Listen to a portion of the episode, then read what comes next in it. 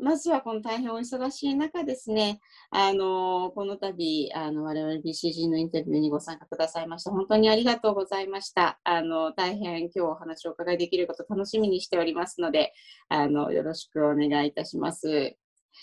でまずはあの簡単にですねあのイントロダクションということで森島様のあのまあ、これまでのこうご経験ですとか、取り組まれていらっしゃったこと、こういったところをですね、まずお話をお伺いできればと思います。よろしくお願いいたします。はい、えー、私はあの大学卒業してからずっと味の素でして、えー、っとずあの30年以上、まあ、35年、えーえー、近く働いているわけですけれども、えー、っとさいあの味の素は食品事業とアミノサイエンスの事業とえっと、大きく2つ事業部門があります。で、あの、えー、一昨年にコーポレートの今のとのところに来るまでは、ずっと事業の方に私おりまして、えー、それでその食品の事業とアミノ酸の事業を、まあ、かなり、まあ同、同年数近く経験できたというのは、まあ、非常に会社の中でも珍しいキャリアになっています。あの、食品事業を、え、ー、と、えー、10年近くやって、それからアミノサイエンスの方をまた15年近くやって、最後また5年ぐらい食品事業をやったという形なんですけれども、あの具体的にはあの食品事業の方は、コンシューマー向けの,、まあ、あの調味料とか食品ですね、まあ、具体的にはあの、えー、コンソメとか、マヨネーズとか、皆さんよくご存知のものの商品開発を最初担当、それがすごく長い期間担当、若い頃しておりました。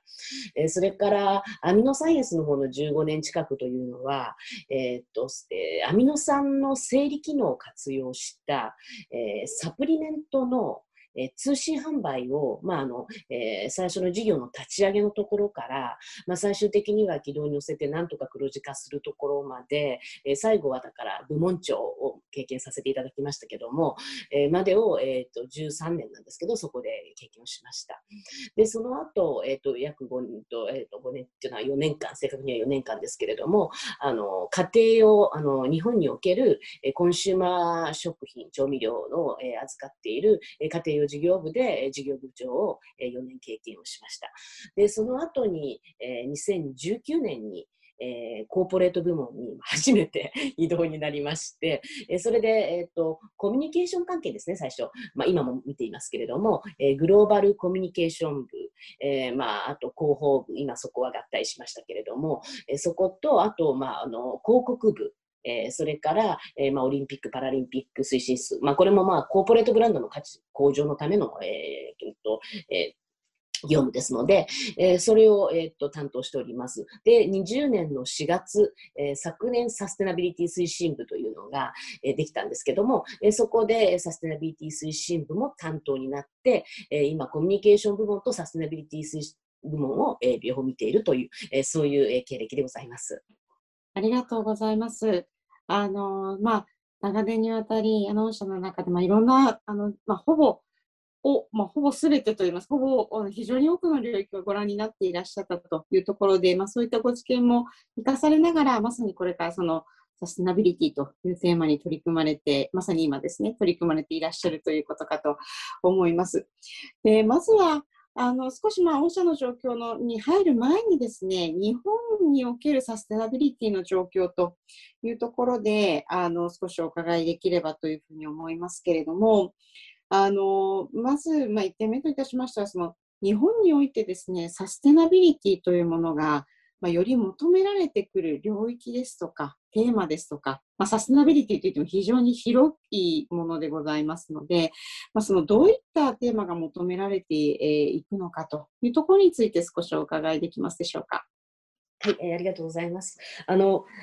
自分のキャリアをお話ししたときに少し言い添えたいことがあって、まあ、やはりその事業部門を長くやってコーポレートに来て今やっているということと両方の事業部門を経験したということからやっぱりあの2つの事業部門ってなかなか人的交流も実はあんまりまだの活発ではないんですね。まあ、そういうことも含めて、やっぱその2つの事業部門の融合みたいなことを、やっぱすごく私は必要だと思っていて、まあ、今経営ももちろんそう思っていますけど、そこに対してやっぱり、えーと、で自分にできることの力を尽くしていきたいなと思っているのと、あと、長く事業部門にいて、コーポレートをそのそちらの立場から見てたというのもある中で、やっぱりコーポレート部門と事業部門の一体感ということは大きな今も課題だと思ってますので、そこはなんとかより改善したいっていうふうにあの強く思っています。すみません、あの前段の、えっとえー、ものに追加です。で、えっと、今のその日本のということですけれども、まずその日本ってサステナビリティの取り組みが、まあ、あの決してそのグローバルジャイアントと比べて、まあ、進んでいるとはもちろん言えないというふうにまあ思っているんですけれども、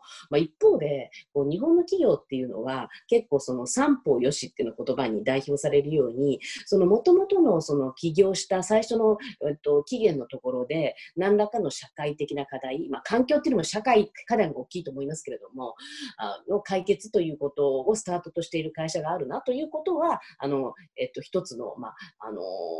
良い面ではないかなというふうに思っています。で、ただ、やっぱりこう、伝えていく、外に発信していくのがとても下手。それはうちの会社もそうなんですけれども。なので、やっぱりそこの発信の仕方が上手じゃないなってことがすごく課題で、まあ、それはそのコミュニケーション上の課題だけではなくて、まあ、今後エコシステムみたいなことが重要視されて必要になってくる中でも、そういう仲間を作っていくということにおいても、やっぱりもっと、えっと、直していかないということというか、改善していかないといけないところだなというふうに思っています。で、まあ、どういう、そうですね、テーマが日本で求められるのか。で、例えば、まあ、我々もその栄養戦略結構成長の中核に据えていますけども、やっぱり日本っていう国が世界の中でも高齢化がものすごく進んでいる国です。それからその食の文化ということにおいても、やはり、えっと、その健康寿命を伸ばすことに貢献できるような食文化というのがたくさんあると思っていますので、まあ、それはぜひその日本初の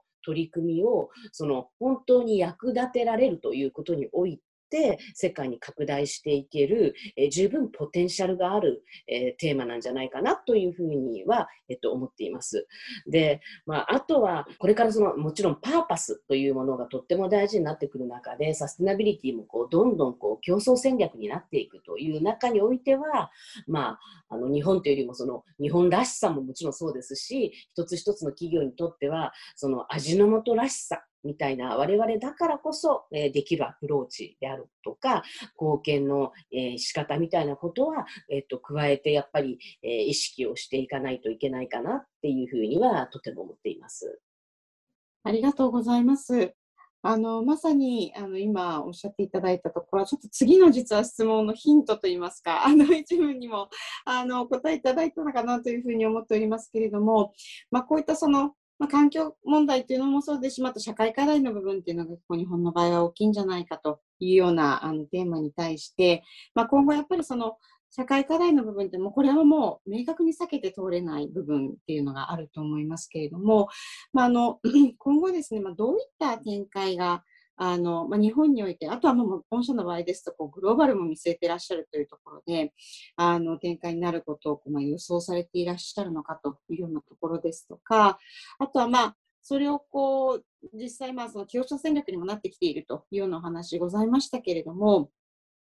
そこでこうしっかりと勝っていく、まあ、あのある意味そのグローバルジャイアントにもですねこうある一定の領域においてはこうごして勝っていくというようなためにあの、まあ、必要になってくるようなですねこう、まあ、ビジネス上の成功要因ですとかあの味の素さん、まあ、記者御社ならではのですね戦い方みたいなところ、まあ、こういったところについてあの少しお伺いできればと思います。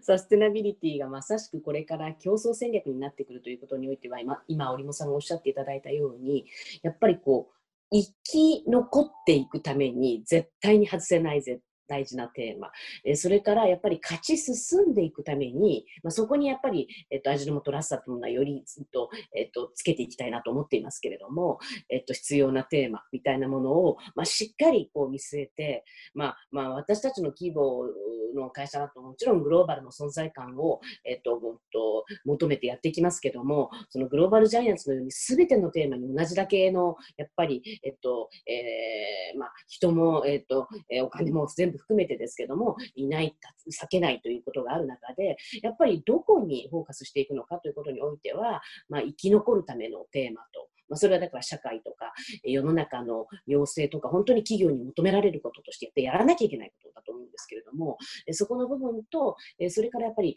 え、私たちらしく味の素らしく勝ち進んでいく。その中で、まあ、グローバルジャイアンツにも一目